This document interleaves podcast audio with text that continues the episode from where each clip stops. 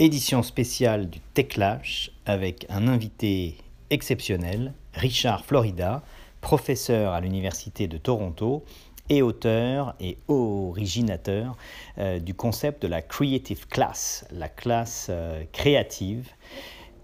Nous revenons avec Richard Florida sur euh, l'historicité du Techlash et particulièrement les possibles effets du Techlash sur euh, les centres urbains surdéveloppés à la tech, la côte ouest et la côte est des États-Unis.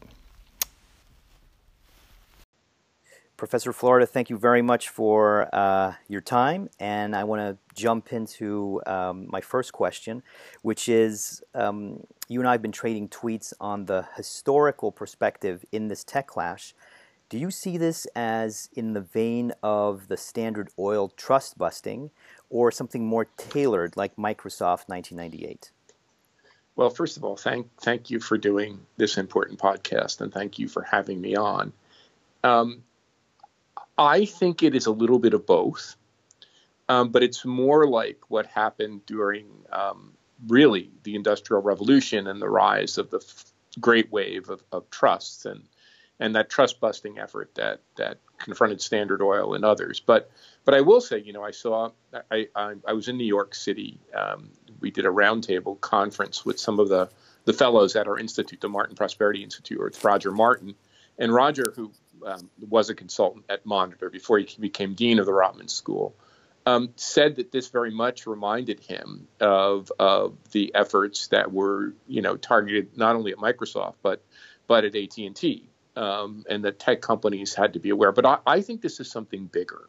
Um, those were big things. Don't get me wrong, but I think this this mounting backlash uh, to big tech, and I would say primarily, you know, what Scott Galloway calls the big four, or maybe five. You know, um, obviously Facebook would, would be the most uh, the clearest example, but I think it, it's it's building with Amazon, uh, with Alphabet or Google, maybe less so with Apple and certainly building with with with Uber and Airbnb, two companies that Scott Galloway in his book on big tech says you know would be aspirants uh, to the big four.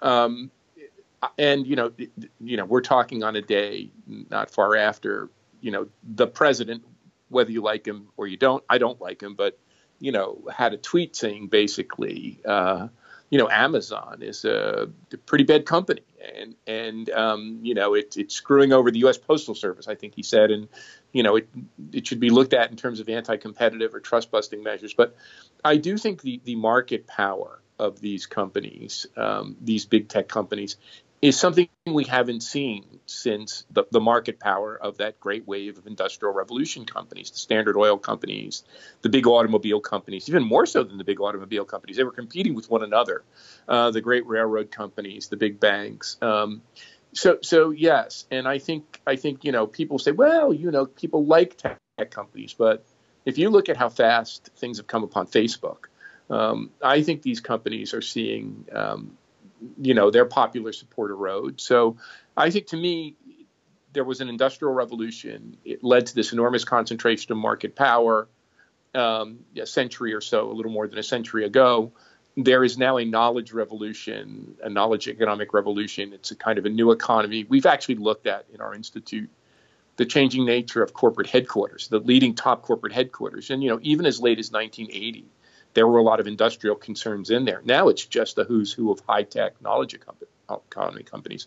So I think in general, this this this backlash, this this burgeoning backlash, looks more like that of the industrial revolution than things we've seen more recently. I think that's very interesting because um, it seems to me that there is a lack of historical knowledge in the media, historical knowledge among politicians, and very few look back to history uh, as a guide. And I, for one, do that because that's my training. I know you do as well. Um, and it's interesting the what I call the ahistorical nature of Silicon Valley and the fact that it's almost like the Mark Zuckerbergs of the world have never opened a history book and they're just discovering this for the first time. It's just uh, something I do not understand. Do you think they are being naive or just uh, extremely hubristic? both, um, both. I think we are now becoming aware of the hubris and the naivete of, of, of these folks. And I think it's also this kind of libertarian utopianism, the, the whole idea, you know, that really is part of the founding myth of Silicon Valley, and, and in a way lovely. You know, it comes out of kind of the hippie culture and the counterculture, and it was bound up in the whole Earth catalog and the early hacker movement and, and Stewart Brand and the Well and the Grateful Dead and all of this and that, you know, that that somehow this new technology, um, you know, created by hippies as part of the counterculture would overturn society. And I think in many ways, even people like me fell victim to part of that. You know, there was an excitement, a sense of the new, the knowledge economy. These were different kinds of companies they cloak themselves in progressive values. Of course, they were from the Bay Area, from, Seattle. They were West Coast companies. That people didn't have to wear a suit and a tie. They could have long hair. They could have spiky hair. They could have tattoos. They could wear earrings. All things I wrote about in Rise of the Creative Class. They were gay friendly and lesbian friendly. Uh, you, you, know, they were they were liberal in terms of their political outlook. But I think more than that, that was more gloss than substance.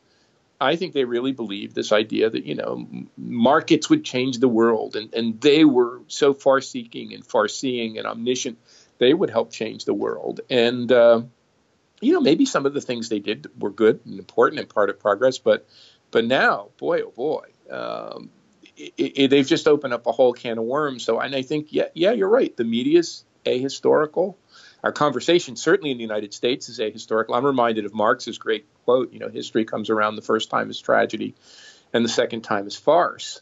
You know, I, I think the other thing that's really relevant here is that at other times of great historical change, historical crises, economic crises, the rise of these new socioeconomic, political economic orders, America was in a lucky position in that it always elected uh, kind of the best possible government. Maybe, you know, you could go back and, and poke at FDR or whoever.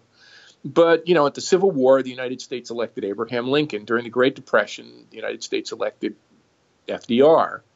During this great period of transformation and crisis, the United States elected one of those backward looking figures in its history or in the history of modern. I mean, there are a few worse ones, but Donald Trump is pretty awful. So, so I also think that the United States, in the midst of this, is stuck in the absence of a federal government with not a, it's not only ahistorical without a functioning brain. So so yeah, and I think this is part of what's causing the backlash. I think if we had a federal government um, run by somebody like Barack Obama or Hillary Clinton or anyone, Mitt Romney could, on the Republican side, I think that there people would be saying, you know, let's look to the federal government to help us think through these problems that we're seeing in the West Coast, in the Bay Area, in Seattle. I think with Trump in office, the backlash against these companies has become worse. Uh, be, because in many ways, without a federal government to protect people or to do things, uh, people are just pointing a finger and saying, "Well, you're the victim. You're to blame. You didn't help me out. You're screwing me over. Maybe you put Trump in, or you help put Trump in office." So, I think the techlash is in part a reaction to the hubris and naivete of these companies, but also in part a reaction to the absence of, to, to the election of Trump and the absence of any kind of federal protections. I think it's a very interesting point that is very seldom made. So uh, thank you for for making it. Now, in direct link to this, um, since you're the originator of the creative class, uh, what do you foresee as potential immediate or midterm urban development effects because of the techlash in San Francisco, but also New York and potentially Toronto? Well, you know, I, I, was I, I looked at Amazon as kind of a model company in my book Rise of the Creative Class, and they they were the first company really to seek out an urban location in an old uh, hospital building in Seattle, and then they took over uh, Paul Allen, what Paul Allen had acquired and developed in South Lake Union, and I saw them as a shift um, to a more urban model of tech. Um, but I, you know, they weren't the kind of uh, monopoly power. They weren't doing this ludicrous and hor- I think horrible. The worst thing I've seen in economic development in my career is their HQ2 competition, pitting these cities against cities to extract incentives and and creating really a race to the bottom uh, among communities across the United States and Canada, and then not allowing them to disclose what they're doing to their voters, making them sign non-disclosure agreements. So um, I'm of two minds on this. On the one hand I think that that that this group of companies, the big four, um, have such monopolistic or quasi monopolistic, or if not monopolistic, such extraordinary market power that they have made the Bay Area and Seattle uh, predominant um, tech locations, knowledge hubs. They have helped them ascend the ladder. And, you know, my own work, I show the increasing dominance of the Bay Area. The Area had about 22% of venture capital backed startups in 1995. It now has 45%. But on the other hand, I think their demise might be the one thing that could strengthen these existing knowledge hubs.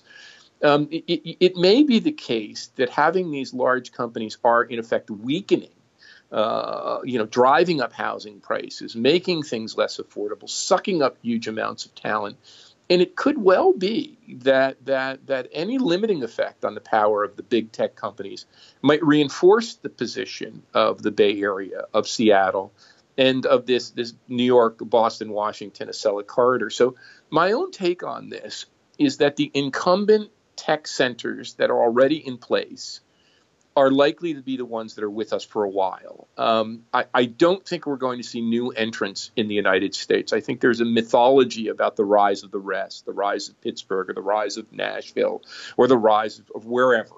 I, I think that mythology is just confronted by the data, which suggests not one of these rise of the rest places attracts more than a half a percent of all venture capital backed startups in the world, in the United States.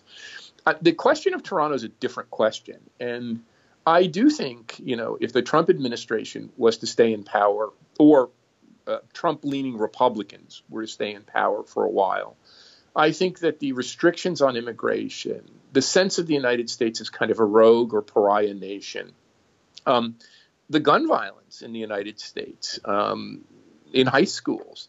You know, you know, I, I'm an American. I spent a lot of my time in the United States, and you know, you hear people saying, "I'm, I'm," you know, and, and mainly this is not this is not Americans. This is mainly foreign-born people who came to the United States. I'm out. I've had it. The place is too conservative. It's a pariah nation. I don't like living here. I don't like raising my kids here. And you know, I can give one example. You know, where, where I teach at the University of Toronto now is considered to have one of the best artificial intelligence units, a propagator of artificial intelligence. It's why Google established a lab there. It's why tech companies have been flocking from the United States and elsewhere to Toronto. The reason Toronto has a leg up in artificial intelligence, it, it attracted a guy named Geoffrey Hinton um, from Carnegie Mellon, where I used to teach um, in 1980 or so. And the reason Geoffrey Hinton, who's a British person, went to the University of Toronto is he didn't like Ronald Reagan. Uh, and he also didn't like the fact that in the United States, research was funded by the Defense Department. He's just not a guy who likes the military. And he decided to go to a place like Toronto, before it was a well developed center city, even a well developed university as it is today. Uh, and he built his artificial intelligence career there. And now he's one of the leading lights in the world. You know, I think now is an even bigger, uh, a bigger uh, shift and I do think that, that what we're likely to see in terms of the rise of the rest could be a Toronto, it could be a Berlin, it could be places in Asia. Um, I'm trying to look at the data now. Uh, but the data certainly are suggestive that that what would happen is is less likely that that next alternative high tech hub would emerge in the United States. Much more likely that if it were to emerge, it would emerge in a place like uh, Toronto or maybe London or Berlin uh, or Shanghai. So so yeah, I think I think the future is bright. That said, you know, as someone who lives in Toronto and loves the city, Toronto has an uncanny ability to screw itself over, and um, we're seeing that. We saw that with the election of Rob Ford, you know, a squandered uh, four years of opportunity, and now we're seeing it with the rise of Doug Ford. You know, and and and you know, Toronto's ability to now attract U.S. investment, attract global talent. If Doug Ford were to become premier, um, you know, essentially the, the, person who runs the, the, the great province of Ontario. You can imagine all sorts of loony things happening, like cutbacks in transit investment, cutbacks in investment to the, that would otherwise gone to the city of Toronto, cutbacks in the university funding for Toronto and Waterloo and Western. So, so I what I worry about is is even though everything seems to be looking bright for Toronto, will Toronto have the wherewithal to take this step? Uh, or will Torontonians and Ontarians end up electing, you know, a mini Trump, or, or maybe the brother of the original Trump, uh, Doug Ford, uh, in, in, in a sense, you know, muddying their own water. So, so that's something I worry about uh, uh, a lot these days. Not to worry. I'm in Montreal, and we're all ready to take over uh, from Toronto as a brother city. So, look, I think I think the future looks pretty bright for Montreal. You know, I, I did a study of Montreal about ten or fifteen years ago, in which we were already looking at the, the music scene and the creative scene and the rise of bands that were not then popular, like Arcade Fire and the Incubator. You know, uh, Montreal has always been, in many ways, Canada's most innovative and creative city. It had other things happen to it we all know the history and yep. but but I do think given its proximity to the United States, given its proximity to the New York, Boston, Washington corridor, yep. Uh, given its now its housing prices are more expensive than they were, but relatively affordable housing, uh, and given the fact that it also has some leading lights in artificial, many leading lights in artificial intelligence, uh, which is a next wave technology and a great urban fabric, yeah, uh, I think Montreal could be yet another place that that certainly, you know, before I would see a Pittsburgh or Detroit rising as the rest, I would take a look at a place like Montreal or, or not, other places outside the United States having great potential. Well, thank you very much for your time today, and uh, I look forward to more interesting conversations in the near future. Thank you. It's great talking with you. Likewise.